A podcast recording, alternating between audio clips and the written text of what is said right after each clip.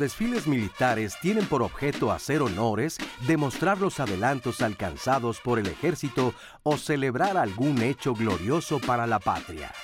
Durante el mes de septiembre, uno de los eventos más esperados, además de la ceremonia del grito de independencia, es el desfile cívico-militar al día siguiente, que es un espacio de encuentro y convivencia para la población civil y las Fuerzas Armadas. En la Ciudad de México, el recorrido es de casi 10 kilómetros e inicia en Avenida 20 de Noviembre hasta llegar al Campo Marte. También se llevan a cabo actividades similares en los estados de la República. Entre el contingente integrado por la Armada de México y Guardia Nacional destacan las banderas, vehículos, aeronaves, caballerizas y binomios caninos, otro elemento clave en esta celebración es la música que acompaña el recorrido del desfile cívico-militar, caracterizado por un amplio repertorio de himnos, marchas, toques y piezas tradicionales de nuestra música nacional. ¿Cuántas de estas recuerdas? Hoy, en Diálogos en Confianza, haremos un recorrido histórico y musical en compañía de la Secretaría de la Defensa Nacional la gran fuerza de México para conocer más sobre los desfiles militares y nuestra historia.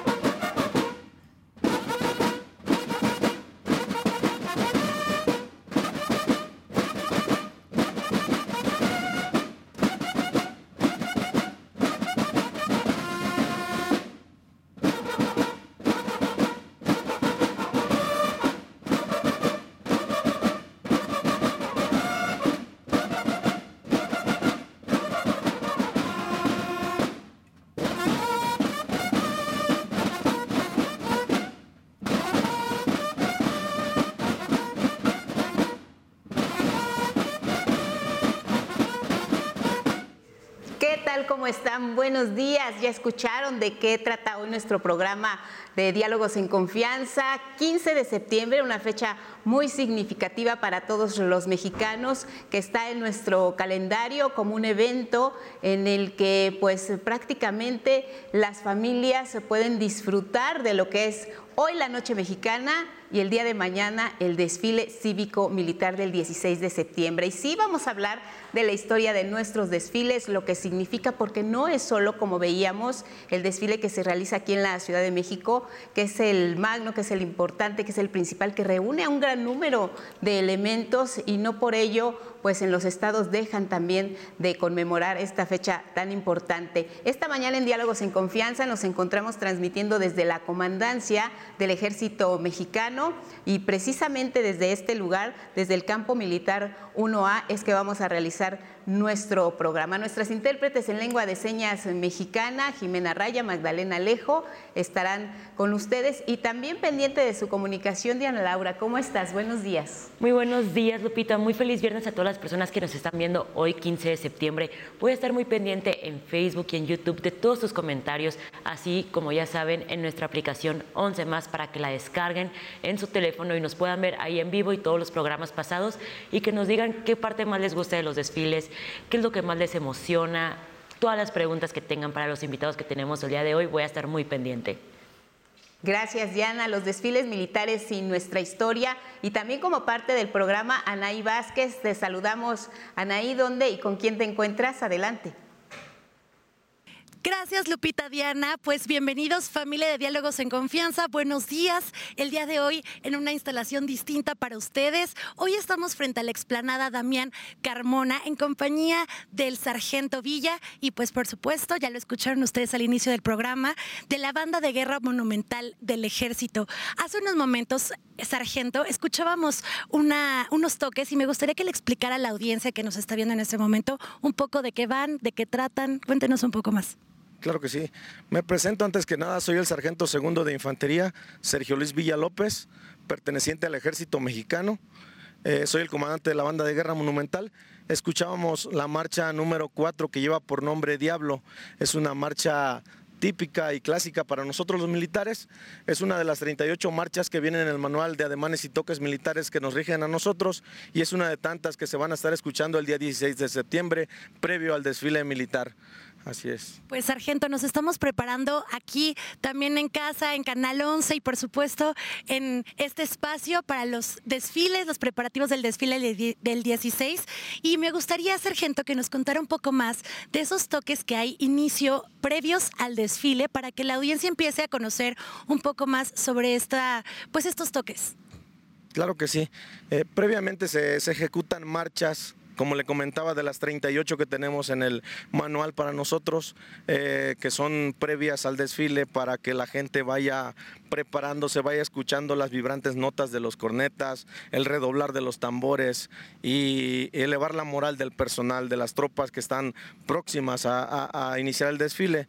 Sí, son 38 marchas, de las cuales se ejecutan aproximadamente entre 15 y 20 marchas antes de iniciar el desfile, así es. Qué interesante. Sargento, en este momento vamos a poder disfrutar allá en casa, aquí también, en este espacio, en la explanada Damián Carmona, un poco de estos toques. ¿Nos puede decir cuál vamos a escuchar en este momento?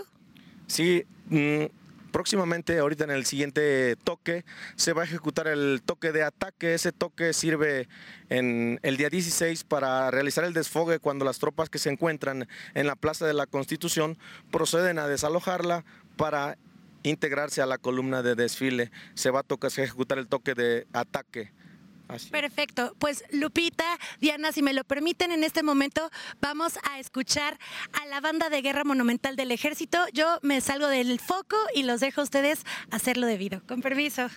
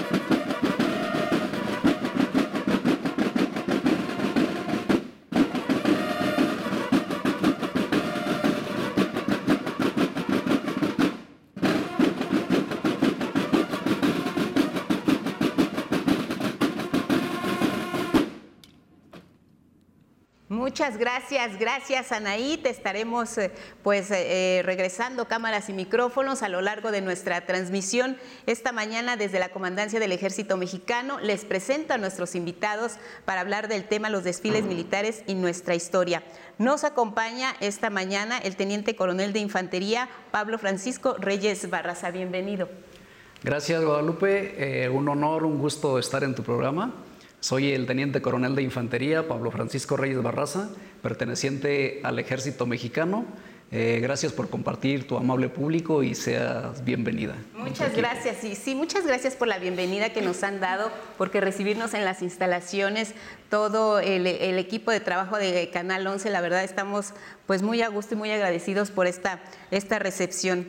Muchas gracias, teniente. También nos acompaña el teniente historiador Ambrosio Manzanares Juárez. Bienvenido nuevamente. Ya nos conocimos en el programa de ayer, teniente. ¿Qué tal? Gracias por la invitación y es importante difundir la historia de los desfiles militares. Aquí estaremos resaltando esos hechos históricos que se han desarrollado a través de la historia y evolución de nuestra nación. Hoy vamos a hablar de ese, de ese tema de los desfiles militares. Gracias, teniente. Y también nos acompaña la teniente cirujano dentista Tania Hernández Enríquez. Teniente, bienvenida. Buenos días, Lupita. Gracias por este espacio donde podemos compartir con tu amable auditorio toda la información del desfile que se llevará a cabo mañana. Pues es un tema, la verdad, que a todos eh, nos motiva, nos apasiona, nos gusta, porque les pregunto ahí en casa quiénes no han visto o estado incluso en uno de estos desfiles militares a lo largo del país se realizan. Aquí en la Ciudad de México, por supuesto, tenemos también nuestro desfile. Seguramente quien no ha estado, pues lo ha visto por televisión. Pero, ¿qué podemos decir acerca, teniente, del desfile? ¿Qué es un desfile militar? El desfile militar, ahí se demuestran los adelantos, la gallardía, el adiestramiento principalmente de las tropas que integran el ejército y Fuerza Aérea mexicanos también es relevante resaltar la historia, la historia que festejamos inicia eh, los antecedentes es a partir del 16 de septiembre de 1810 cuando el cura Miguel Hidalgo dio el grito en Dolores, Guanajuato. Desde ahí vienen esos antecedentes. Por eso es que cada 16 de septiembre festejamos con orgullo y valor y honor el 16 de septiembre de cada año. Ya son 213 años de que se realizan los desfiles en, nuestro país y esto es motivo de orgullo para todos y cada uno de los elementos del ejército mexicano que se suman a esta parada militar. Claro que sí, eh, te comento. Para nosotros es una satisfacción, un orgullo el poder demostrar al pueblo de México las capacidades que tiene su ejército y refrendar sobre todo y en cada momento la lealtad que tenemos hacia la sociedad mexicana. Es muy importante para muchos porque incluso algunos de los integrantes del ejército mexicano lo hacen por primera vez, desfilan por primera vez y para ellos eh, debe ser un, un motivo no solo de orgullo, sino también de compartir y al mismo tiempo expresar de esa manera desfilando ante el jefe supremo de las Fuerzas Armadas, que es el presidente de México, en este recorrido que hacen a lo largo del trayecto desde el Zócalo hasta pues prácticamente el, gran parte de la Avenida Reforma, el Ángel de la Independencia, a veces termina en el Campo Marte, en fin, motivo de orgullo también, teniente. Claro que sí, como mujer en la participación en el desfile militar nos destaca que podemos eh, desarrollarnos en diferentes capacidades de adiestramiento, logístico, en diferentes armas y servicios ya hoy en día. Es importante eh, para los ciudadanos tener la oportunidad de estar cerca del ejército mexicano, de verlos desfilar. Los, los mexicanos este, se sienten eh, emocionados cada 16 de septiembre al vernos desfilar, llegan desde muy temprano, apartan sus espacios para poder ver a, personal militar, incluso a hijos que tienen dentro de los planteles militares.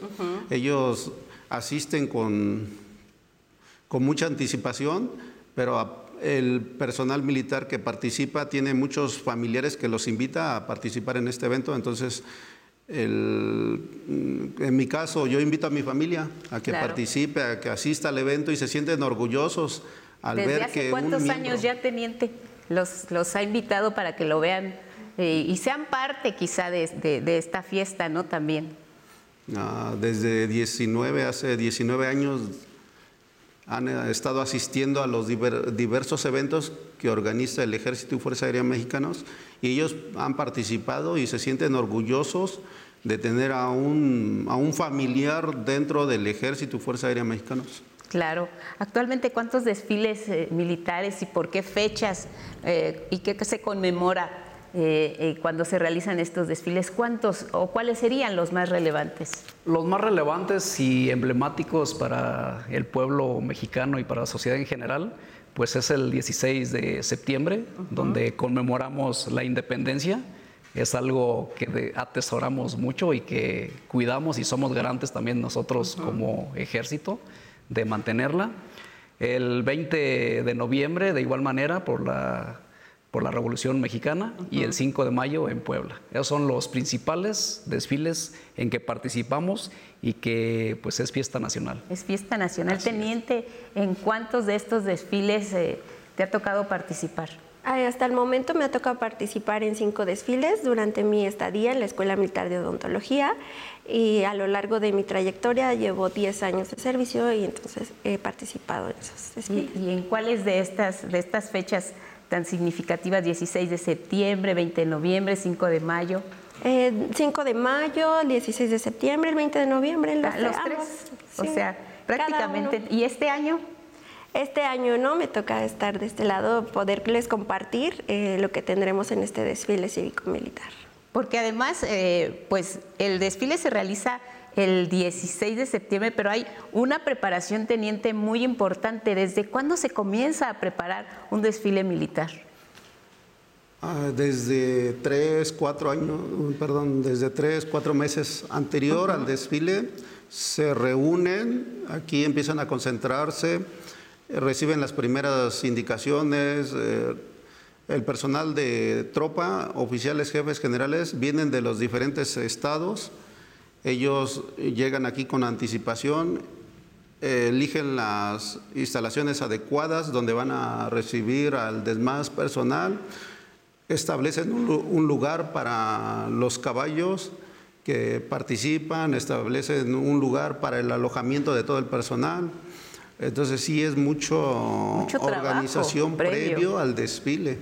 Y literal, estamos aquí en la comandancia del Ejército Mexicano y déjenme les platico que aquí precisamente en estas instalaciones es donde se van a concentrar eh, el día de hoy para mañana salir directamente ya a toda la, zona donde van a estar concentrados ya en el, en el Zócalo de la Ciudad de México ya iniciar el desfile. O sea, hoy se concentran aquí en la comandancia, teniente. Si me permites, Lupita, complementar de mi compañero, eh, existe un comité de planeación que se lleva a cabo aproximadamente cinco o seis meses antes de la fecha del 16 de septiembre, donde se trabaja con un Estado mayor donde planean todo el, proceso logístico, ¿no? De a cuándo van a llegar las tropas de todo el país, este, todos los animales, vehículos, toda la preparación para que ya estemos en condiciones un mes antes, ahora sí en, marchar y el adiestramiento que constantemente lo hacemos, pero se va más enfocado ahora sí al test. Sí, eh, aunado a lo que dice mi compañera, eh, el adiestramiento en el ejército y Fuerza Aérea Mexicanos es permanente y progresivo. Claro. Pero en esta ocasión o cuando son los desfiles, se integra un comité de planeación, como bien lo dice mi compañera, el cual auxilia en la preparación, conducción y la realización de las actividades, en este caso el desfile, al comandante de la columna del desfile. Ese comité de planeación coordina, eh, organiza y supervisa que se lleven a cabo todas las directivas del comandante de la columna del desfile. Y eso lo vemos materializado, perdón, eso lo vemos materializado precisamente en la disciplina, en la cohesión, en la gallardía que van a demostrar el personal del Ejército y Fuerza Aérea Mexicano el día de mañana. Eh, ¿Qué número de elementos participan en un desfile como este? Bueno, va variando en esta ocasión, va a ser un poco más de, de 10.000 elementos entre personal de las diferentes escuelas, de las diferentes armas y servicios del Ejército y Fuerza Aérea Mexicanos. 10.000 elementos, pero estamos hablando del año 2023 y si nos vamos a la historia, 213 años de que se realizaran los desfiles en nuestro país, teniente, ¿cómo fue ese primer desfile militar? ¿Con cuántos elementos? ¿Quiénes desfilaban? Eh, eh, ¿Por qué motivos? ¿Dónde fue exactamente? ¿Se tienen esos datos? Eh, En 1825 es el primer desfile militar con la presidencia de Guadalupe Victoria. A partir de ahí se, establece que cada año se festeja el 16 de septiembre. Anteriormente, durante el inicio de la independencia en, 1814, con los sentimientos de la nación, eh, establece que igual que los sentimientos de la nación, en un artículo donde dice que cada 16 de septiembre se festejen por, eh, por, el grito de Dolores en Guanajuato. Entonces, a partir de ahí ya hay antecedentes, pero oficialmente es en 1825 con Guadalupe Victoria, durante la presidencia de él, establece oficialmente que cada 16 de septiembre se lleva a cabo los desfiles militares. Posteriormente, como nuestro país ha tenido diversos conflictos internos, entonces no hay, no hay una un periodo frecuente de los festejos. Eh, en el caso de la Revolución Mexicana de 1910 a 1920 no se llevó frecuentemente el desfile por ese, por ese hecho. Eh, y así hay años donde no se ha festejado y hay años donde sí, sí se lleva a cabo. En, el caso de la pandemia no, no, se llevó a cabo por la pandemia, entonces... Este, pero con este es, sí es relevante festejar este hecho histórico porque nos llena de orgullo al saber que somos una nación independiente, soberana. y, estamos aquí para seguir fortaleciendo, desarrollándonos como nación. ¿Y por qué se le, se le denomina desfile cívico-militar? Bueno, aunado a lo que dice el teniente Manzanares, eh, como antecedente tenemos el 27 de septiembre de 1821, con la entrada del ejército trigarante, fue el primer desfile aquí en la Ciudad de México. Posteriormente, en 1825, eh, el presidente Guadalupe eh, Victoria ordenó que se hiciera un festejo oficial. Eh, el festejo aquí fue cívico y popular no hubo participación de, las Fuerzas Armadas eh, en sí. Fue hasta 1896 cuando se trasladó la campana de Dolores, de Dolores Guanajuato, ahora Dolores Hidalgo, al balcón central de Palacio Nacional. Ahí fue una parada militar. Eh, fue tanta la aceptación de la población que, se, que desde ese momento hasta 1910 que inició la Revolución Mexicana, eh, se dejaron de hacer. De 1910 a 1917 ya no, no, se, no se llevaron a cabo los desfiles. en la pandemia eh, hubo un pequeño desfile, precisamente por las normas sanitarias. Se hizo una ceremonia de condecoraciones y posteriormente pasaron las tropas a saludar al mando supremo, en este caso el presidente constitucional. Y te comento, hasta este momento, con el de este año, llevaríamos, a partir de 1896, llevaríamos 120 desfiles. 120 desfiles. Si habláramos eh, del objetivo principal, de lo que queremos que la gente tenga en mente cuando se realiza un desfile cívico-militar, ¿cuál sería ese objetivo fundamental? Pues el objetivo fundamental sería presentar al pueblo de México eh, los alcances, los logros que ha, eh, en este caso, eh, llevado a cabo las fuerzas castrenses, celebrar un hecho histórico, en este caso pues, la independencia, y pues sobre todo demostrar la lealtad que tienen el ejército y Fuerza Aérea mexicanos a la sociedad en general, a las instituciones y sobre todo que contribuimos eh, eficientemente al progreso de, nuestra nación. Bien, tenemos algunas preguntas eh, de las personas que nos están siguiendo en redes, Diana.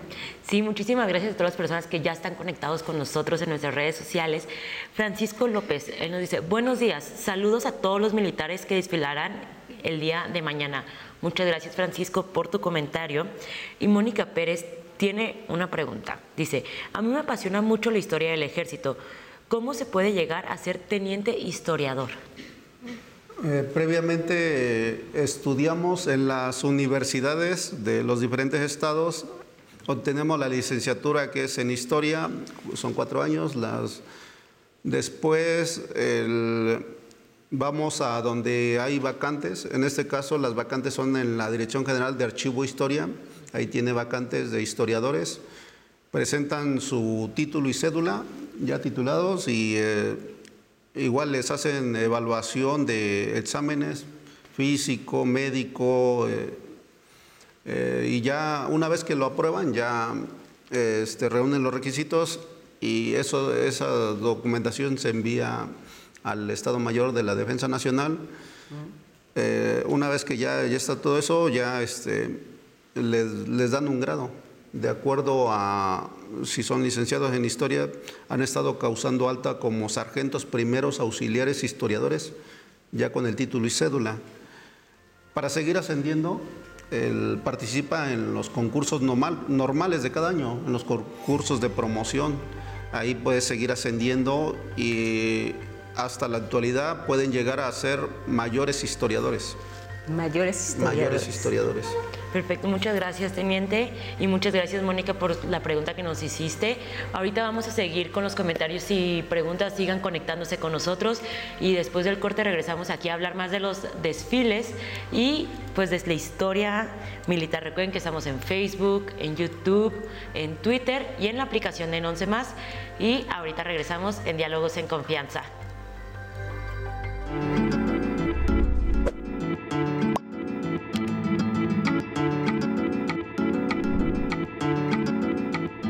En el desfile cívico-militar participan los miembros de las Fuerzas Armadas integradas ahora por el Ejército, la Marina, la Fuerza Aérea y la Guardia Nacional, con el propósito de refrendar su lealtad y apoyo al pueblo de México, así como el deber que tienen encomendado de protegerlo.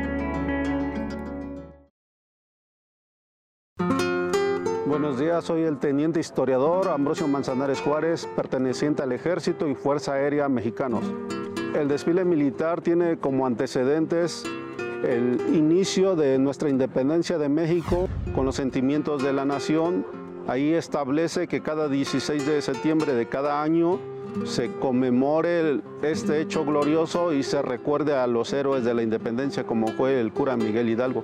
Un desfile significativo se realizó el 27 de septiembre de 1821 con la entrada del ejército trigarante a la Ciudad de México. Es un orgullo participar en este desfile. El personal militar que participa son de las diferentes regiones de la República. Vienen con entusiasmo, con alegría a participar, a demostrar su marcialidad, su adiestramiento recibido en las diferentes regiones militares. Participa un efectivo muy numeroso de, personal militar. Ellos eh, todos los días practican aquí en, el campo número uno, en la esplanada Damián Carmona, reciben adiestramiento, se integran a diferentes columnas. Esas columnas llevan, eh, llevan diferentes contingentes llevan también este, personajes históricos que participaron en el inicio de la independencia de México. El pueblo mexicano lo recibe con alegría, con entusiasmo. Ellos eh, tienen conocimiento que cada 16 de septiembre las Fuerzas Armadas, el Ejército y Fuerza Aérea Mexicanos participan demostrando la marcialidad, haciendo honores, principalmente es estos desfiles es para recordar a los héroes que nos dieron patria, que nos dieron esta, la independencia de nuestra nación. Pues los invitamos, los invitamos a que participen este 16 de septiembre, eh, acudan a las principales calles de la Ciudad de México para que vean al Ejército y Fuerza Aérea mexicanos eh, y nos acompañen a rendir honores a los héroes que nos dieron patria y lograron que nuestra nación fuera independiente. Y por supuesto que ya estarán eh, miles de ciudadanos concentrados en todos los lugares donde se realice un desfile militar, porque no solo se realiza aquí en la Ciudad de México, el que conocemos y se transmite a nivel nacional. En algunos estados de la República también hay desfiles eh, militares, se organizan de acuerdo también con las regiones militares su propio desfile. Claro que sí, Guadalupe. Eh, en los diferentes estados que en su mayoría también conmemoran eh, el inicio de la lucha por la independencia. Entonces se organizan con tropas pertenecientes a, a las regiones y zonas militares que están asignadas a esa área geográfica y participan escuelas, Y como te digo, es una fiesta nacional, entonces todos debemos de celebrar precisamente la independencia que nos legaron nuestros héroes. Y además importante lo que escuchábamos también en la cápsula, porque hay participación en el desfile que se realiza aquí en la Ciudad de México de integrantes también de estas 12 regiones. Hacen su desfile sí a nivel local, pero también vienen a participar al que se hace aquí en la Ciudad de México. Se selecciona personal eh, con ciertas características y vienen de las diferentes regiones a participar aquí, a demostrar su adiestramiento, su gallardía, principalmente eso de eh, convivir, más que nada convivir con la población en la Ciudad de México, con la diversa población que se reúne en las diferentes calles de la Ciudad de México. Y además, eh, si hablábamos de que aproximadamente en el desfile del, día de mañana van a participar 10.000 elementos, ¿cuáles son esos contingentes que veremos desfilar el día de mañana? Sí, mira, te comento, es un poco más de, de 10.000 elementos entre Ejército, Fuerza Aérea y Guardia Nacional. Eh, los principales contingentes, como bien sabemos, va la descubierta de bandera, donde va el comandante de la columna del desfile Posteriormente lo sigue lo siguen unas motocicletas o motociclistas eh, montados en sus respectivos vehículos. Posteriormente vienen las escoltas de bandera. Una, un agrupamiento que se llama Descubierta de Banderas viene constituida por 73 eh, banderas de Gaza eh, de las diferentes Fuerzas Armadas y de la Guardia Nacional. Posteriormente está el contingente histórico, contingente del Ejército, contingente de la Fuerza Aérea, de la Guardia Nacional, eh, de Acciones Cívicas y Obras Sociales, de Plan DN3. Eh, y por último, cerrando, entre otros, está el, tradicional contingente montado. Veíamos en el toque que que nos hacía la Orquesta Monumental, que estaba precisamente indicado cómo se realizaba este desfogue de la plancha del Zócalo Capitalino, que es un momento muy significativo para las personas que se reúnen en los alrededores de la Plaza de la Constitución. Muchos de ellos el 15 de septiembre asisten a lo que es la Noche del Grito, se quedan ahí a dormir o a velar para participar al otro día y ser testigos del inicio del, desfile del 16 de septiembre. Claro, es una fiesta nacional, por lo cual pues, los mexicanos siguen en el festejo durante la madrugada. Y pues bueno, cuando se abren, termina el acto protocolario, se abren las vallas y entonces cuando entra todo, toda esa gente que nos va a ver, va a apreciar el adiestramiento y marcialidad que tiene cada contingente para su pueblo. Mientras eh, mucha gente permanece en el primer cuadro de la ciudad esperando la hora del desfile, qué es lo que pasa con todo el personal que va a desfilar, porque nosotros sabemos y hemos transmitido en distintos programas de televisión que llegan al primer cuadro de la ciudad, llegan en el metro, pero hay una preparación previa. ¿Cómo son esas horas previas de un teniente, de un soldado, de quienes están sumando o serán parte del desfile militar? Eh, sí, mira, el, previamente pues el levante es muy temprano, este, dos, tres de la mañana, porque hay que preparar, además del uniforme, este, en el caso de los caballos, los vehículos, todo debe de, tener una logística. Entonces, el traslado es igual de entre las dos, tres de la mañana por metro. ¿Duermen? No, prácticamente. Muy poco. sí, sí dormimos, porque sí tenemos que descansar, igual alimentarnos, a esa hora nos dan eh, nuestro desayuno pero bueno, el levante pues sí significativamente es temprano para ir empezando a llenar a lo largo de los cuadros del Zócalo Capitalino este, los espacios para poderse conformar cada uno de los contingentes. De igual forma los caballos se trasladan desde campo militar hacia el Zócalo, pues ahora sí que cerrando las calles, ¿no? Abriendo brecha para ellos. ¿El ensayo final dónde se realiza? La revista de pase final se realiza aquí en este interior de este campo militar. Eh, un, bueno, un día previo, un sábado antes, previo al desfile. Y ahí calculan tiempos, calculan la entrada de los contingentes, se corrigen errores. Eh, hay muchas indicaciones que se siguen sí, ah, bueno, a lo largo del comité de planeación este, se va desarrollando todo eso, el tiempo, este, el personal, cada contingente, todo, todo lo que se requiere para que el pueblo de México pueda apreciar el desfile cívico-militar. Sí, Guadalupe, aunado a lo que dice mi compañera, eh, déjame decirte que no nada más el personal que desfila participa en el desfile. Hay todo un equipo de trabajo atrás. Hay personal de conductores, personal que está arreglando los vehículos, lijándolos, pintándolos, personal de veterinarios que se encarga de, eh, la alimentación, de la atención eh, médica veterinaria de, los caballos que van a, participar, de los canes de igual manera, de las águilas. Entonces es todo un equipo de trabajo que está conformado eh, y que todos vamos hacia un mismo fin. ¿Cuál es? Presentarle al pueblo de México precisamente su ejército, las capacidades que tenemos como Fuerzas Armadas y lo vamos a ver reflejado el día de mañana. Y, mira que, teniente, que eso me hace tener el símil como es la televisión. Los que salimos a cuadro somos los conductores, eh, que nos ve la gente en pantalla, pero detrás hay todo un equipo de trabajo para hacer un programa de televisión, que son los que no se ven, que también participan y son fundamentales.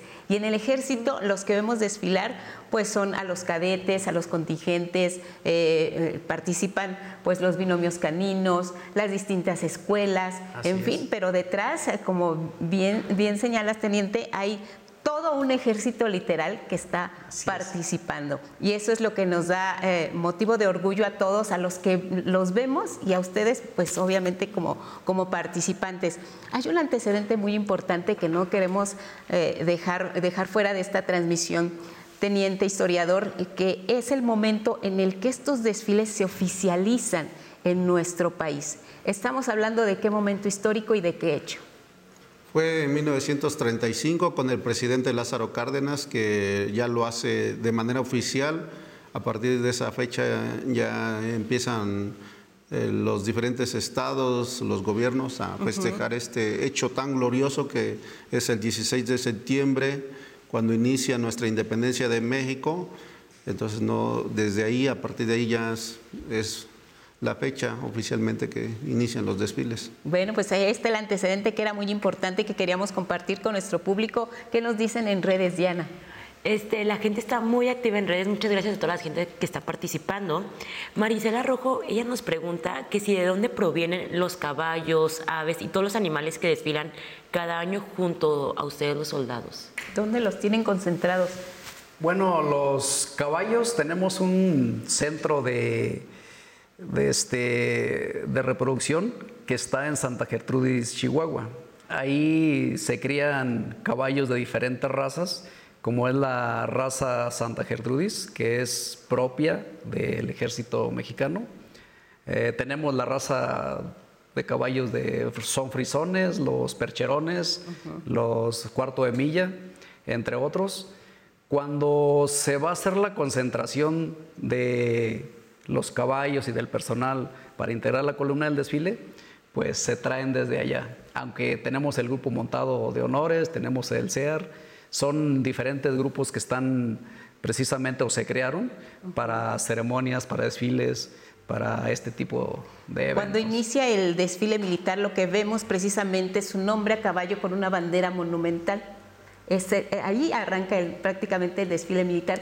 Eh, ¿qué, tipo de caballo es el que, el que en ese momento aparece en las primeras imágenes del desfile? Bueno, ahí vamos a ver un caballo frisón, y va, un jinete con una bandera de gasa. Esta bandera de gasa, su asta mide aproximadamente 6 metros, eh, tiene un peso de 6 kilogramos y pues es confeccionada Todas las banderas mexicanas son confeccionadas en la fábrica de vestuario y equipo del ejército mexicano. Eh, muchas son pintadas a mano, bueno, todas son pintadas a mano por personal militar y pues, ¿qué te digo? Y hay que aguantar eh, eh, con la bandera y haciendo las distintas actividades y maniobras que se realizan en este desfile a lo largo de cuántos kilómetros, porque pues está largo el recorrido. Sí, claro que sí, es aproximadamente 10 kilómetros. Se realizan en un periodo de dos horas y media a tres horas. Y, pero ah, se me olvidaba, déjame comentarte que estamos de manteles largos, estamos de fiesta, los egresados del Heroico Colegio Militar, porque en este año cumplimos 200 años de la creación del heroico Colegio Militar. Entonces vamos a ver los festejos de una institución que ha graduado a hombres y mujeres oficiales que normalmente son los comandantes de las secciones, de las diferentes unidades. Posteriormente, dependiendo de su preparación, de su constancia, van ascendiendo a los grados subsiguientes, pueden ser jefes, pueden ser generales, y pues es un orgullo para nosotros eh, comentarte de que en todas las armas y servicios del ejército mexicano ya tenemos mujeres. Entonces, una mujer puede competir en igualdad de circunstancias con nosotros los hombres y podemos llegar a verlas como generales de división y, ¿por qué no?, como secretarios de la Defensa Nacional. Ay, que eso es la parte que más nos gusta a las mujeres y seguramente teniente, pues eh, con esa aspiración muchas mujeres están formando parte de las filas del ejército mexicano. Sí, claro que sí. A partir del 2007 ingresó la primera mujer al heroico colegio militar. De ahí hay diversos planteles que únicamente eran para mujeres y exclusiva para hombres. Y en el 2017 ya se ingresaron eh, respectivamente a la Escuela Militar de Enfermería y a la Escuela Militar de Oficiales de Sanidad, donde solamente eran exclusivas de mujeres y hombres. Y cada vez vemos más mujeres en los desfiles también. La participación ha aumentado año con año. Sí, ya hoy en día eh, existen eh, mujeres en todas las armas y servicios. Ya de hecho hay cadetes del Heroico Colegio Militar en el arma de infantería y caballería que van a estar a lo largo de la columna del desfile. Muy bien, y también incluso en la noche del grito, en la escolta, que, va recorriendo los distintos salones de Palacio Nacional, ya está integrada también por mujeres. Sí, ya hay muchos cursos, bueno, en este caso las escoltas de bandera, muchos cursos como paracaidismo u otros cursos em, de otra especialidad, ya todas están abiertas las oportunidades para las mujeres. En Seguramente son también de las más aplaudidas en los desfiles, Diana. Omar Carvajal nos dice, yo soy de Tijuana, pero estoy de visita en la Ciudad de México. ¿Hay algún museo donde pueda conocer más sobre la historia del ejército mexicano y sobre los desfiles? Está el, está el Museo del Heroico Colegio Militar. Ahí narra la historia de las primeras sedes del colegio. Hay vestuario donde pueden observar las insignias de, que tuvieron en su momento, así como diversos reconocimientos que se les han otorgado al plantel eh, que es histórico, lo podemos considerar ya histórico, y ahí están los reconocimientos que les han otorgado, así como este, diversa información alusiva al heroico colegio militar. ¿Y cuándo se pueden visitar, eh, por ejemplo, estos espacios? Este museo, eh, ¿cuándo lo podemos visitar? ¿Cuándo está abierto al público?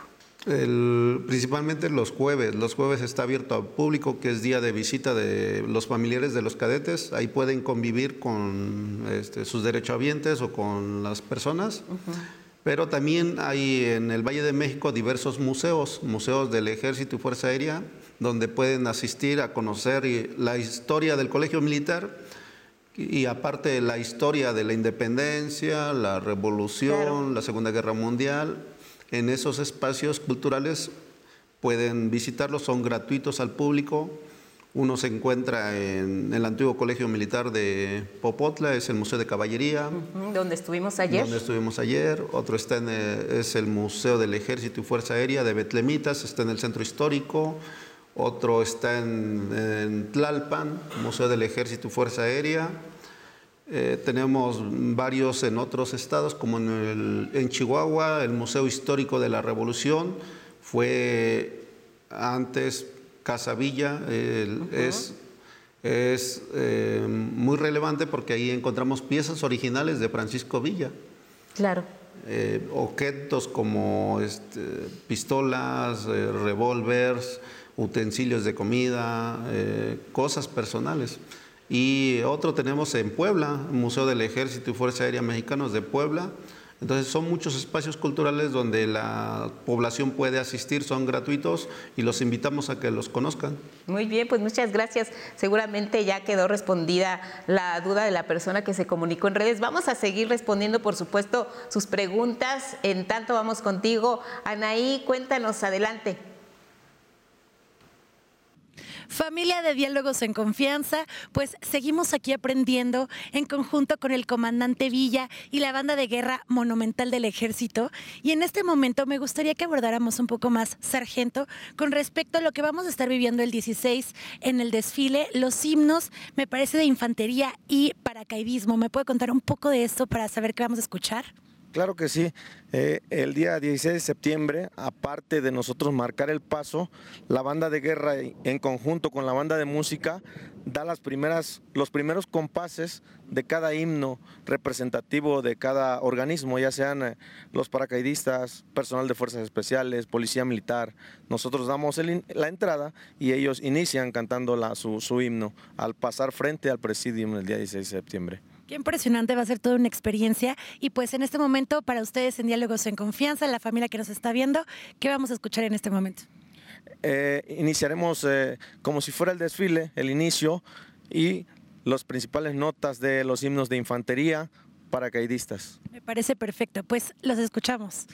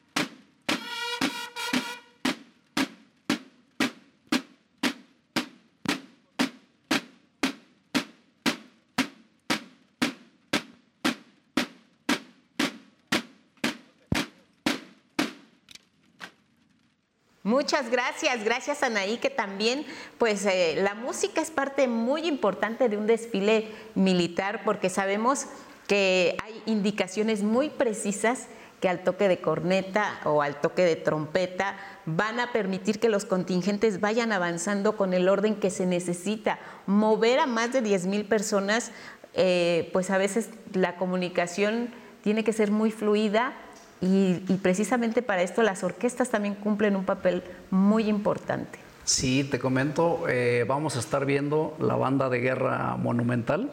Está integrada por 275 elementos. La mitad son cajas o tambores como normalmente se le conoce y el resto son de cornetas.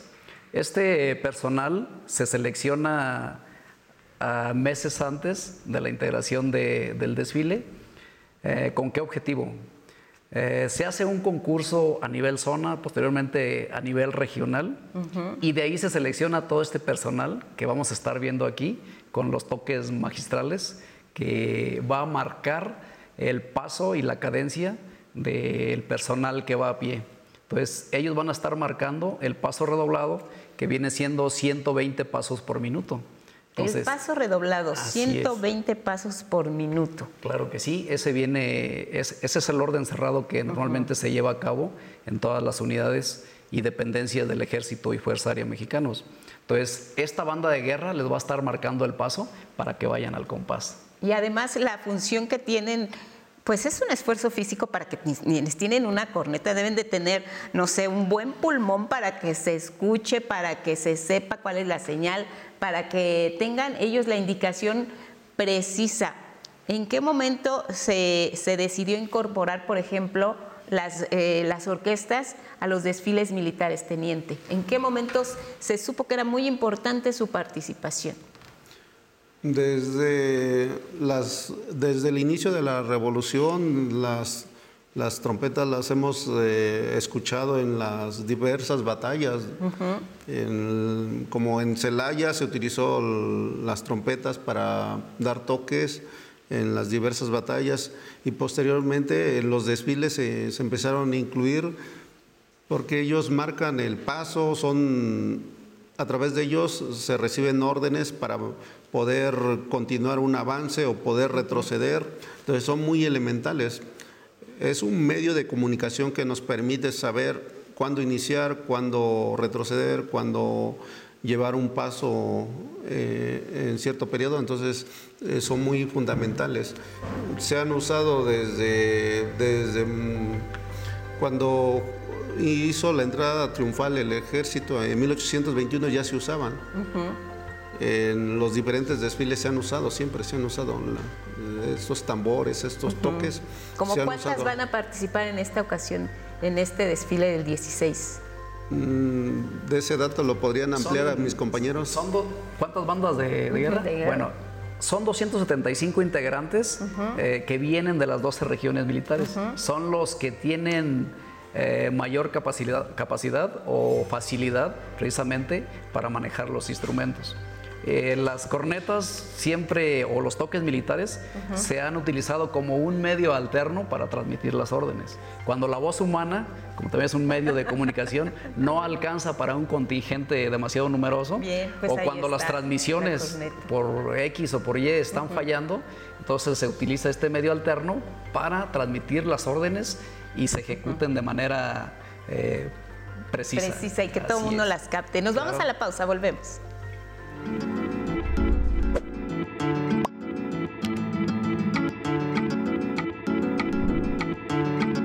La Marcha Dragona, toque militar emblemático dentro del repertorio marcial en México, fue compuesta por Isaac Calderón Vega, músico originario de la región de Numarán en el estado de Michoacán.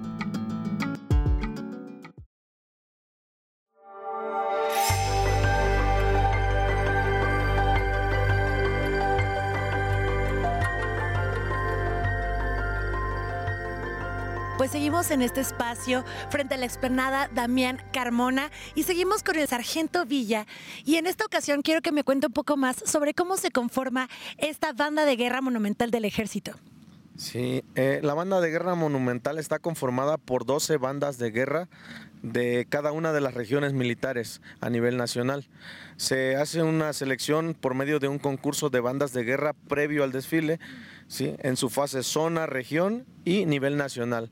Las bandas participantes en la última fase, que es la nacional, son las que conforman la banda de guerra monumental, ensambladas al mismo tiempo.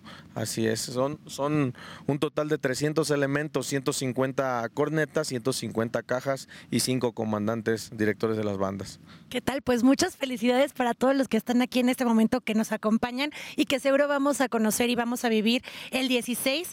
Pues, eh, Sargento, en este momento, ¿qué otro toque vamos a escuchar en este momento? Eh, ejecutaremos, interpretaremos eh, el toque Diana Antigua Diana Antigua. Son toques clásicos también para nosotros que de igual manera se, se están tocando previamente antes de iniciar el desfile. Perfecto, pues los escuchamos. Me retiro yo de cuadro y adelante.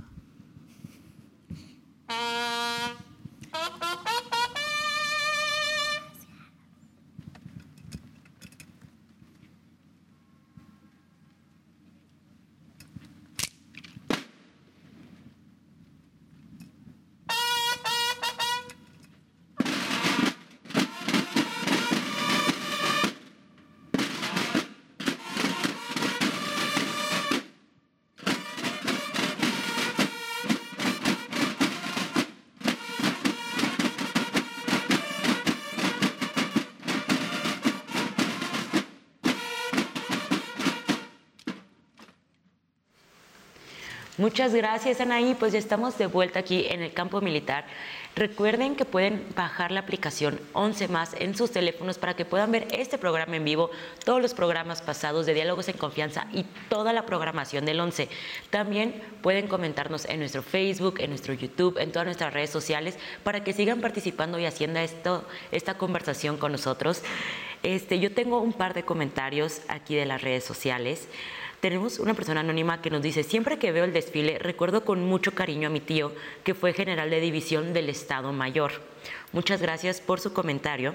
Y Elvira Martínez nos pregunta, ¿cómo le hace la teniente Tania para combinar sus labores como cirujano dentista y formar parte del comité organizador del desfile? bueno, pues... el secreto. Sí. Eh, pues realmente el ejército este, nos prepara desde cadetes para tener múltiples funciones, desde administrativos, operativos. Entonces hago mi especialidad de cirujano dentista, eh, doy eh, consulta, atiendo a los derechohabientes y mis compañeros militares. Y bueno, también pues tengo adiestramiento militar, este, como, no sé, disparar un arma, este otro tipo de adiestramiento que se requiere para poder desempeñar todas las actividades y funciones. Cuando te refieres a los derechohabientes que atiendes, ¿quiénes son? Ah, son los hijos, eh, esposas, esposos, madres, padres de mis compañeros militares. ¿Y dónde, eh, eh, dónde atienden, por ejemplo, quiénes son los egresados de la licenciatura en, odontología? Bueno, dentro del sistema educativo militar existen diversos planteles en el bueno, de todas las ramas, pero en específicamente del área de la salud, existe el Centro Militar de Ciencias de la Salud. Ahí está la Escuela Militar de Medicina, Escuela Militar de Odontología, Escuela Militar de Enfermería, Escuela Militar de Oficiales de Sanidad. Todos ellos nos forjamos con valores y virtudes, los cuales nos permiten eh, darle la atención, brindar la atención este, médica a, a todos nuestros compañeros militares, derechohabientes. Hay tiempo para descansar, para dormir, o sea, organizar un desfile, atender a los derechohabientes. Sí, hay tiempo para todo, todo creo que es cuestión de organizarnos para tener también pues vida social, ¿no? Claro, que también es muy importante. sí. Gracias. Juan Martín nos dice, recuerdo que también se rinde homenaje a destacados soldados como los que integraron el Escuadrón 201, a quienes más honran y saludos a todo el panel. Muchas gracias, Juan Martín, por tu pregunta. Eh, honramos a nuestros héroes de la independencia, que es el 16 de septiembre, es el desfile, nuestro desfile que veremos mañana. Eh, también el Colegio Militar honra a sus héroes caídos en la batalla, en la batalla de Chapultepec, los niños héroes. Y así es, eh, nuestra, también tenemos un calendario donde el, Ejército y Fuerza Aérea Mexicanos tiene fechas específicas donde resalta estas fechas emblemáticas y honramos eh, a nuestros héroes que participaron, así como diversos personajes destacados. Hay carros alegóricos también dentro del desfile que nos eh, muestran, por ejemplo, el, 20 de noviembre lo que vemos es que se hace la escenificación en la plancha del Zócalo, pero también eh, a lo largo del desfile del 16 de septiembre se ven diferentes carros alegóricos que nos recuerdan pasajes también de nuestra historia, que esto también es muy importante en los desfiles. En este caso, mi sí, compañero. Te, comento, Guadalupe, eh, vamos a tener, son carros temáticos eh, esos carros están organizados eh, principalmente para demostrar lo que hace un arma, lo que hace un servicio y los pasajes históricos sobresalientes de nuestra historia. Eso es lo que vamos a representar a lo largo de todo el desfile militar. Bien, Diana. Sí, Teo Solís, justo ahorita que estábamos viendo la banda de guerra, nos dice, ¿qué indican los movimientos de la trompeta por parte de algunos integrantes de la banda de guerra durante la ejecución de una pieza? Bueno, la corneta de tienen el la banda de guerra tiene un comandante que es el comandante de la banda de guerra y gira la corneta dependiendo el, el movimiento que las cajas y los mismos cornetas que están atrás van a hacer para subir las baquetas, se llaman lo que los digamos los palillos que le pegan al tambor y entonces ellos saben la indicación en qué momento despegar, tocar, inclusive en qué momento ya parar el toque de alguna marcha. Y justo nos tengo varias preguntas de las personas que dicen si las personas civiles podemos participar de alguna manera en el desfile.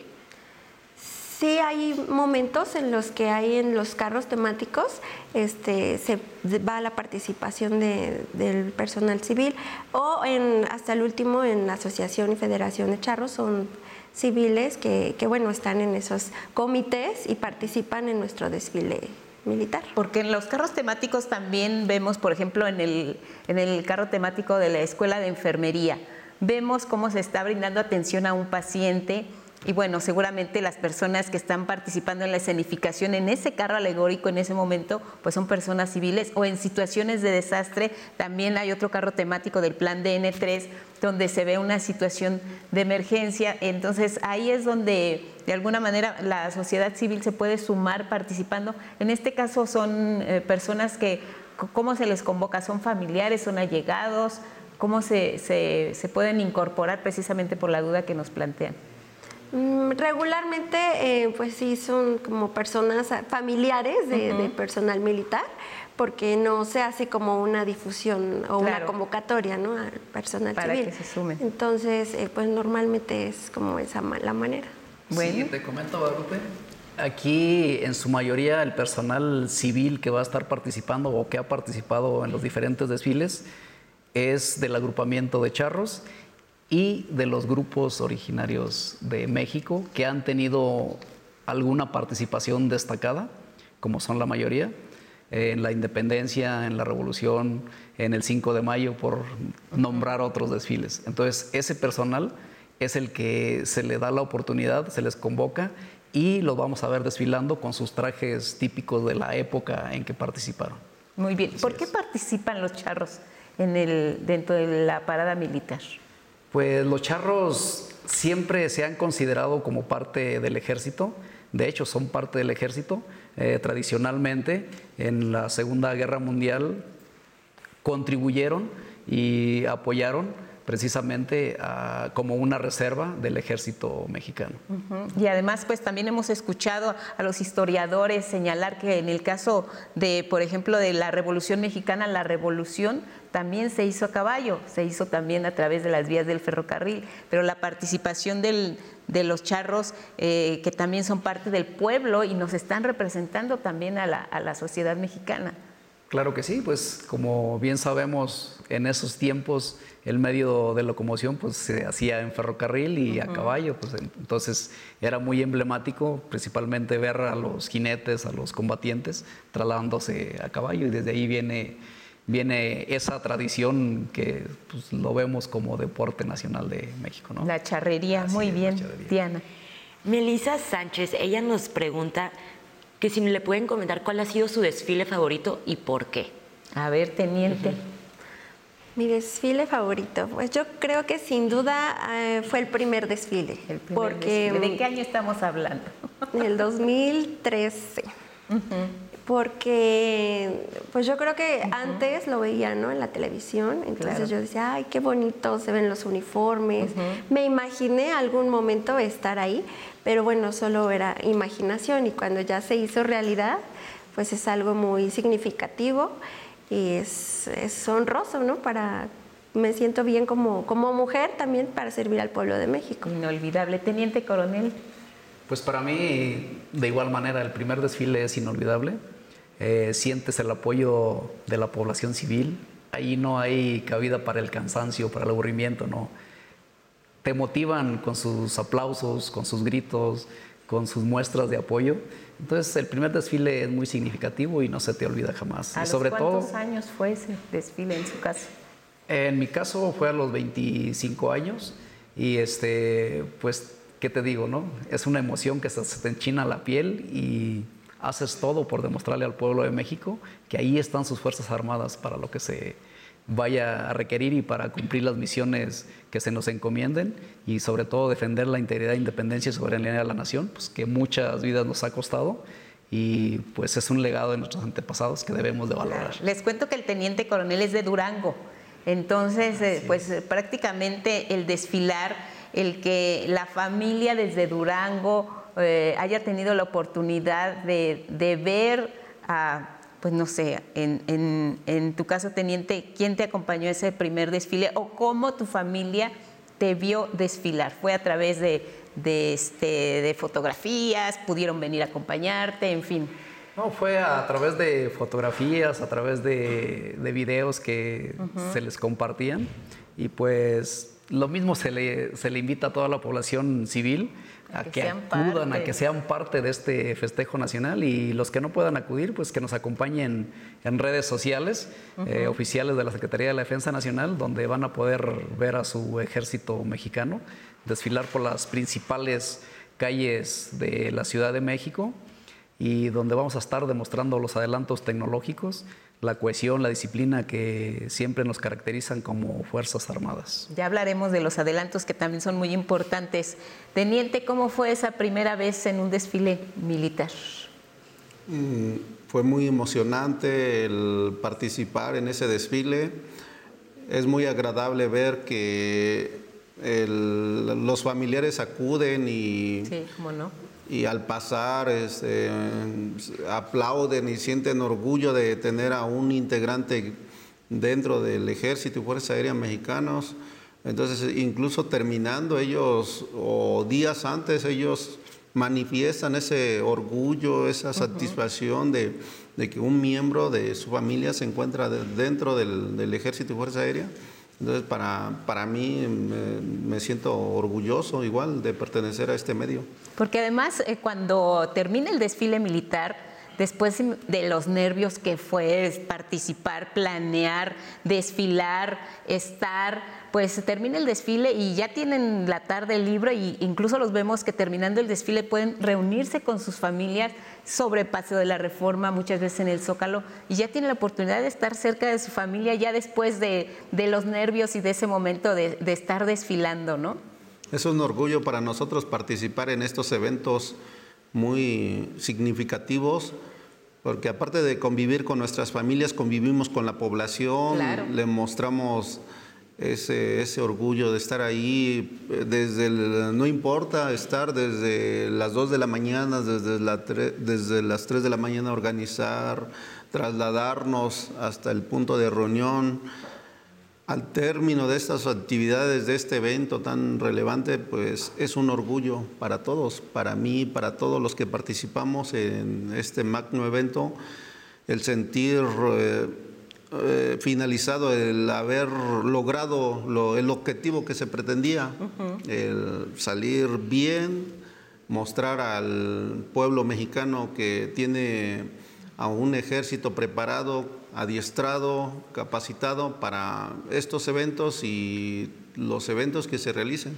Sin novedad es el parte que se da al, final, ¿no? Sin novedad, misión cumplida, que creo que esa es, la parte que, los hace sentirse muy orgullosos también, ¿no? Sí, sí. Muy bien. Vamos con el testimonio de un músico, precisamente de una de las orquestas del ejército mexicano.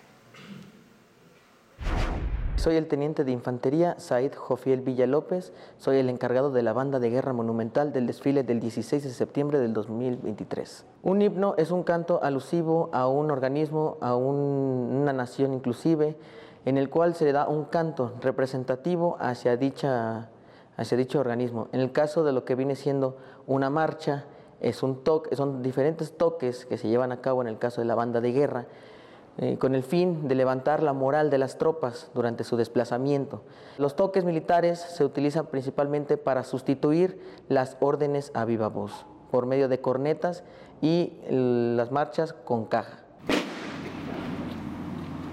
La banda de guerra monumental es la unión de diferentes bandas de guerra, principalmente aquí en el arma de infantería, en el cual su función principal es amenizar y marcar el paso de, los organismos a pie durante un desfile militar. En este caso se está integrada por 12 bandas de guerra de las diferentes regiones militares en el país. Las bandas de guerra monumental principalmente se utilizan en magno eventos como el que viene siendo el que vamos a tener para el 16 de septiembre. En este caso también se utilizó la banda de guerra monumental para la graduación de los oficiales que se graduaron del Heroico Colegio Militar, el cual de igual forma celebramos sus 200 años de su creación. Para coordinar las 12 bandas de guerra, realmente se seleccionan por medio de un concurso a nivel nacional, del cual constan de tres fases. En su primera fase en nivel zona, consecuente en su nivel regional y finalmente en la fase nacional, la cual la realizamos aquí en la Ciudad de México. Esas 12 bandas que participan para los tres primeros lugares de banda de guerra se integran una vez concluido el, el concurso a la banda de guerra monumental para el 16 de septiembre. Es un orgullo y es un placer poder participar en este magno evento, principalmente tener el honor de poder integrar citado organismo frente al presidente de la República, pero sobre todo frente a todo el pueblo de México. ¿Cuáles serían, eh, además de lo que acabamos de escuchar, de lo que significa participar como integrante de una de las orquestas, cuáles serían precisamente esas piezas más emblemáticas dentro de la música que se puede escuchar en un desfile militar? Bueno, las piezas más emblemáticas que vamos a estar observando nosotros, escuchando y observando, porque también hay movimientos, hay gestos, hay voces. Eh, serían las marchas y los himnos de cada uno de los planteles militares y de las armas y servicios. La banda de música y el coro monumental los van a estar tocando y cantando al paso de los contingentes. Eh, los van a secundar precisamente el personal que va marchando. Entonces, eso aumenta la moral, eh, el orgullo, la pertenencia de su plantel o de su arma en este caso. Y los vamos a, a observar, vas a ver los semblantes que manifiesta el personal de cadetes, el personal de soldados, generales, jefes, oficiales y tropa que van a estar participando en este desfile.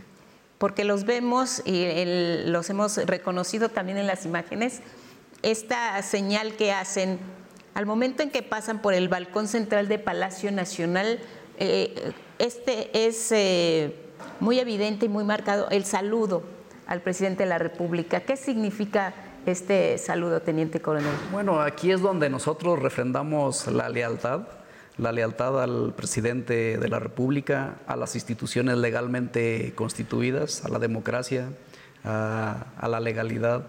Eh, se hace un saludo precisamente volteando la cara hacia la persona que está presidiendo el desfile. Es una muestra de lealtad que, nosotros eh, refrendamos a, al pueblo de México. Y al comandante supremo de las al Fuerzas comandante Armadas. Supremo de las Fuerzas Armadas, que en este caso es quien preside este desfile militar. El presidente de la República. Así es. Muy bien, desde el balcón central de Palacio Nacional. Pues estamos conociendo más de nuestros desfiles militares y también de la historia que hay detrás de ellos. Ya hemos hablado de cuántos van a participar aproximadamente en este desfile militar del 16 de septiembre, aproximadamente 10 mil personas, distintos contingentes, carros temáticos, pero lo más importante y lo que han recalcado nuestros invitados, nuestro panel del día de hoy es la participación de ustedes, del público, que siempre con su entusiasmo a lo largo de este recorrido de cerca de 10 mil kilómetros desde el Zócalo hasta el Campo Marte o Ángel de la Independencia, los están apoyando. Ahí los queremos ver el día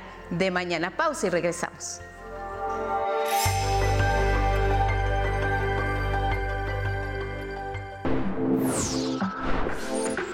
Diálogos en Confianza te acompaña con los temas que son relevantes para ti. Sintonízanos la próxima semana y únete a la conversación. En México, 5 de cada 10 hombres entre 20 y 30 años de edad sufren alopecia androgenética, mejor conocida como calvicie. Este lunes conversaremos sobre este padecimiento, así como los mitos y realidades dentro de su diagnóstico todas y todos somos vulnerables a un desastre natural, por lo cual es importante tener una cultura de prevención y protección civil. En Diálogos en Confianza, conoce la importancia de cómo la familia debe estar preparada para actuar en caso de alguna adversidad. La ludopatía es un trastorno que se caracteriza por la incapacidad de controlar los impulsos de apostar o jugar. Este miércoles conoceremos qué hacer ante esta adicción en el programa Solo pienso en el juego. Cancelar se usa actualmente para denunciar en redes sociales los dichos y acciones de una persona o grupo determinado. En Diálogos en Confianza reflexionaremos sobre las ventajas y desventajas de este fenómeno social. Antes de casarse, es necesario conocer a la pareja en todos los aspectos y poder con certidumbre enfrentar las responsabilidades y los desafíos juntos. Antes de tomar la decisión, te ayudaremos a responder a la pregunta, ¿qué debo saber de mi pareja antes de casarme? No te lo pierdas. No te pierdas nuestras transmisiones en vivo por la aplicación 11 más. Síguenos en nuestras redes sociales y comunícate al 55 51 66 4000. Este es un espacio para ti. Te esperamos en Diálogos en Confianza.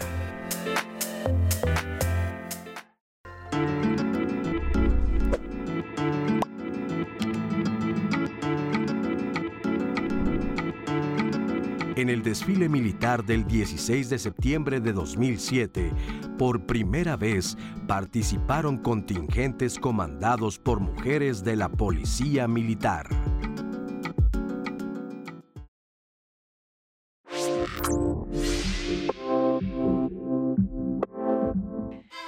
A ver, ¿qué se necesita para dar un buen grito? No, no se trata de colocar la voz ni de tener buenos pulmones.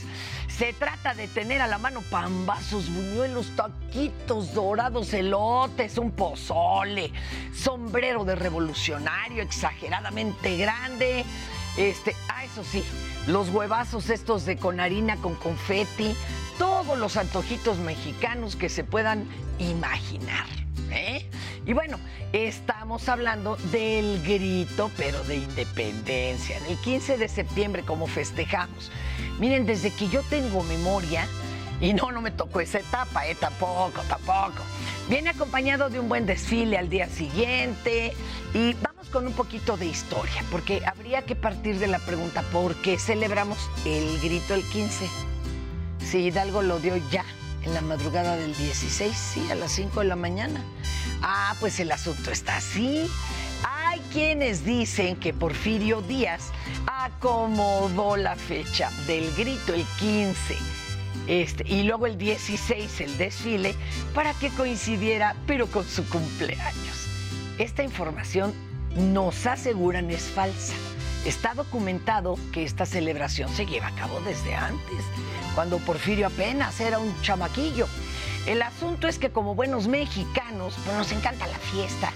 Y entonces celebrábamos desde un antes con una verbena popular, la ceremonia del grito y hasta la ansiada espera. Y fue hasta el 16 de septiembre de 1825 cuando por órdenes del presidente Guadalupe Victoria se celebró el grito y el consecuente desfile que pasó por Reforma hacia Palacio Nacional. Y mira, ahí le van algunas anécdotas eh, de volada, unas que seguro no conocían sobre nuestro desfile. En 1910, durante las celebraciones del centenario de la independencia, la campana no sonó porque simpatizantes de Francisco y Madero le habían puesto un trapo al badajo para hacerle la maldad. En 1995, dos aviones que participaban en el desfile chocaron. Seis pilotos fallecieron.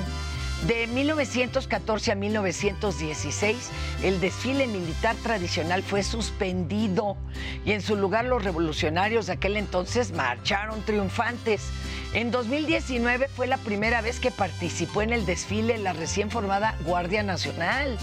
Pero seguramente el dato más impactante es que cada 15 y 16 de septiembre hay un grito que nos une a todos los mexicanos sin importar sexo, raza, posición social, preferencia política o qué tan alegres andamos.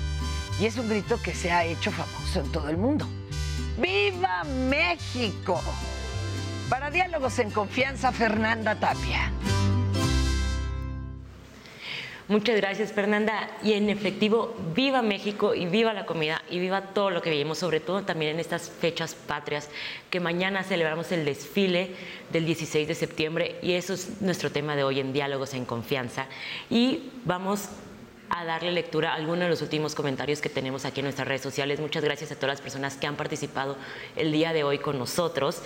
Nos dice María Cecilia, ¿podremos tener oportunidad al finalizar el desfile de acercarnos y conocer los vehículos que desfilaron?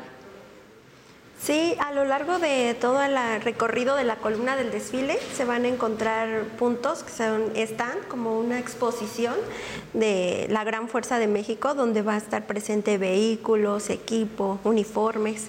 Van a estar en, Bellas Artes, en todas las calles a lo largo del, desde el Zócalo hasta Campo Marte. Ah, perfecto. Y Jaime Romero, justo con este tema de los vehículos, nos pregunta, ¿cuál es el vehículo más grande que se usa en el desfile? Pues los vehículos más grandes que vamos a ver eh, son los trailers, ¿no? que son utilizados como carros temáticos. Entonces, esos vehículos pues, tienen una gran capacidad de, carga y por lo mismo son, son los más grandes que vamos a estar viendo. Las cocinas también que se implementan, así es. las cocinas monumentales, el hospital quirúrgico. O sea, sí vamos a tener la oportunidad de ver eh, parte de la infraestructura que, con la que opera el ejército mexicano y eso también es, es importante que la gente lo conozca. Y lo vea y se tome fotografías, porque sí hemos visto también, como decían, al final se quedan ahí en la plancha del Zócalo Capitalino y en otros puntos estratégicos, algunos eh, precisamente de los vehículos, de las unidades, y esto atrae mucho a los, a los pequeños, eh, son, creo que son de los que va a servir, aunque los grandes también la pasan muy bien, ¿no? Los invitamos a que nos acompañen en el desfile que va a ser el día de mañana. Eh, hay diversos módulos instalados, como ya los mencionaron, en diversas calles de la Ciudad de México, empezando por la Alameda, de la Alameda hasta el Ángel de la Independencia. El Ejército y Fuerza Aérea va a instalar módulos donde la gente puede convivir con el personal militar, claro. puede tomarse fotos e incluso este, llevarse algún recuerdo ahí pueden estar conviviendo con ellos. Los dejan subirse a los tanques, tomarse fotos. Sí, todo. Van, a, poder tomarse fotos. Hay personajes históricos, también va a haber cadetes de la época que pueden tomarse fotos para el recuerdo y los invitamos a que asistan el día de mañana a presenciar este desfile donde eh, pueden convivir con la población, vamos a convivir también nosotros con ellos y eh, festejar esta, este evento tan relevante que es para nosotros el inicio de la independencia de México. Se vuelve también ya una tradición familiar, porque si a uno de chiquito lo llevaron al desfile y después uno puede llevar a sus hijos, incluso mostrarles sus fotografías, mira, yo me subí a un tanque, hice esta actividad, ahora que van a ser también pues, los 200 años que se conmemoren de, del heroico colegio militar, ¿habrá algo alusivo dentro del desfile que nos permite identificar esta fecha tan importante dentro de las Fuerzas Armadas? Claro que sí, eh, el primer contingente que vamos a observar precisamente va a ser una gran cantidad de cadetes, van a ser 18 compañías eh, desfilando eh, con su uniforme de gala característico.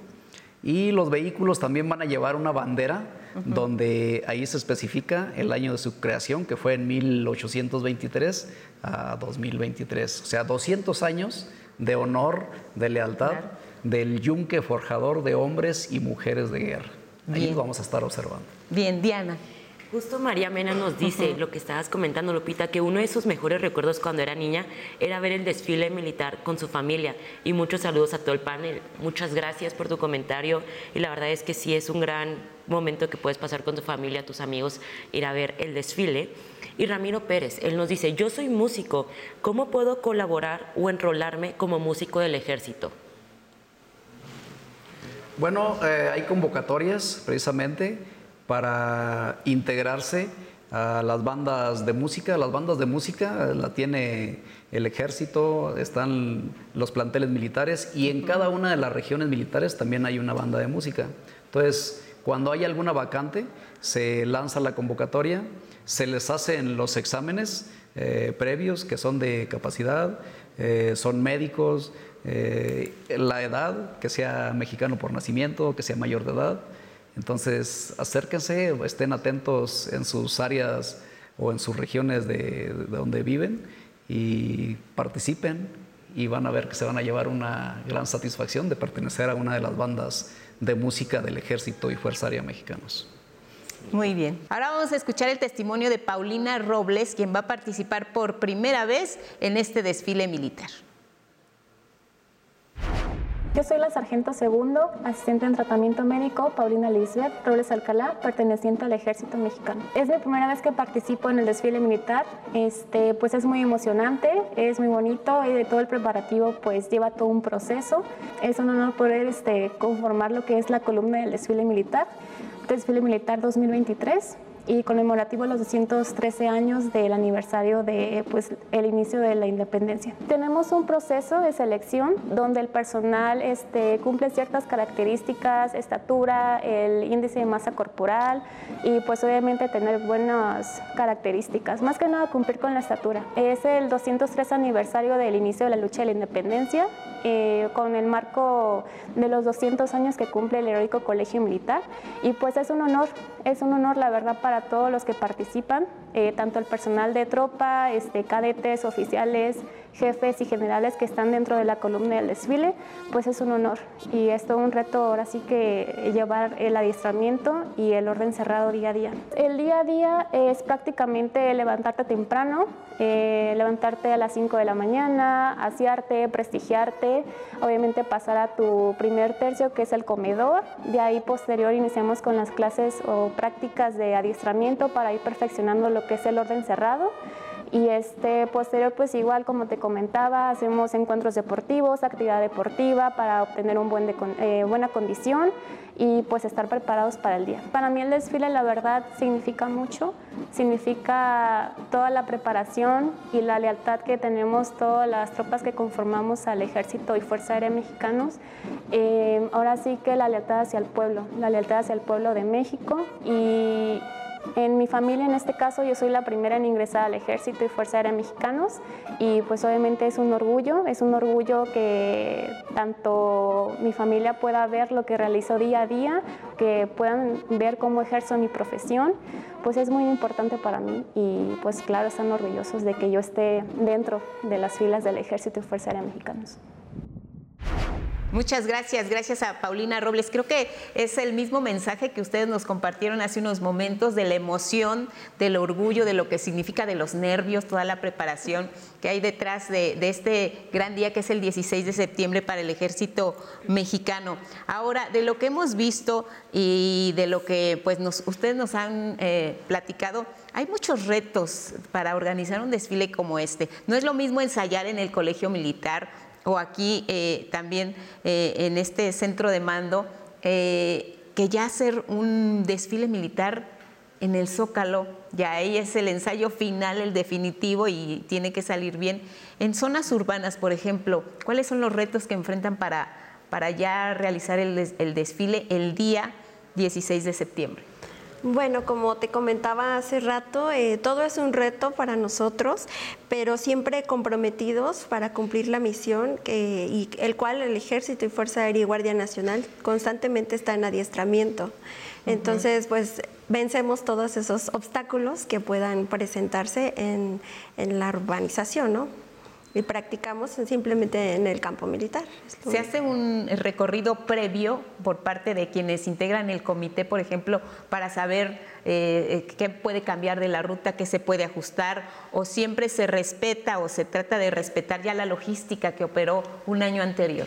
Bueno, cada desfile es diferente, eh, por lo tanto se debe de considerar eh, rutas alternas como te decía anteriormente, es todo un grupo de trabajo que van enfocados precisamente a la ejecución como está planeado del desfile. Claro. Entonces, este personal que viene siendo el Complan eh, realiza recorridos previos a la, a la, pasada de, la columna del desfile, del desfile y este, ellos van viendo qué podría obstaculizar y toman acciones, toman acciones, eh, se giran órdenes, se supervisa y pues vamos a ver un desfile eh, sin problemas y sobre todo eh, un desfile excelente, innovador, innovador, creativo y sobre todo muy vistoso. Digamos que siempre tienen su plan B. Me imagino ese día 16 de septiembre amaneció nublado o está lloviendo.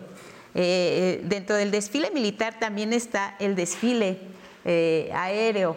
En ese caso, por ejemplo, cómo ellos, eh, de dónde salen, cómo se preparan, cómo se coordinan para este espectáculo que también resulta muy atractivo en un 16 de septiembre. Sí, eh, se, normalmente y siempre hay un grupo de trabajo, de igual manera de la Fuerza Aérea, eh, que son meteorólogos, controladores de vuelo.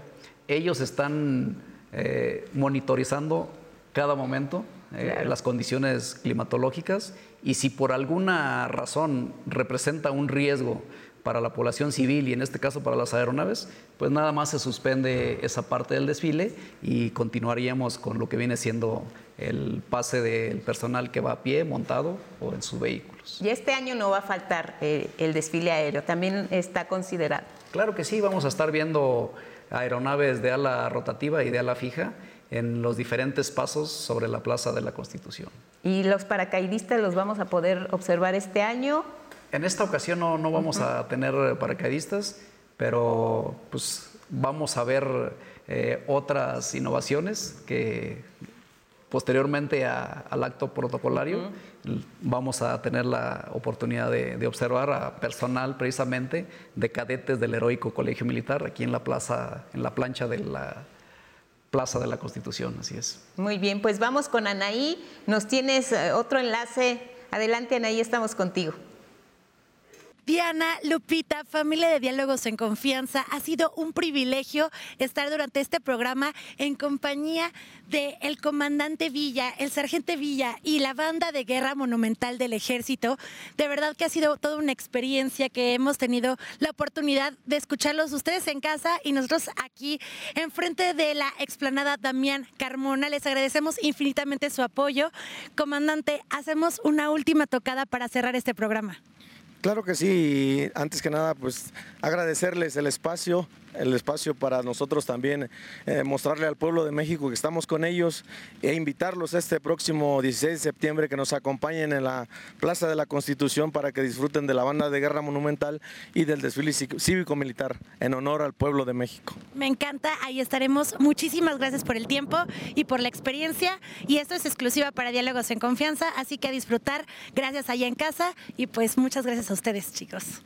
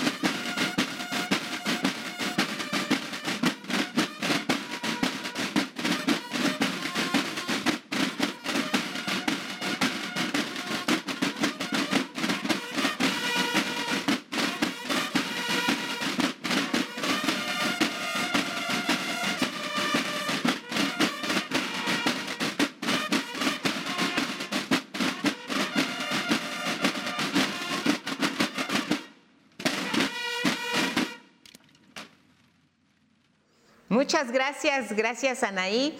Si hablamos de los avances tecnológicos, que también pues es parte de las innovaciones que se pueden presentar en un desfile y que también resultan muy atractivos para la gente que lo sigue en televisión, en redes sociales o de manera presencial, ¿cuáles serían, por ejemplo, Teniente Coronel, esos avances tecnológicos que vamos a poder ver en esta edición del desfile del 16 de septiembre? Bueno, ahorita, como tú observas, este uniforme, la mayoría del personal operativo, a excepción de las escuelas y planteles militares, lo vamos a estar utilizando.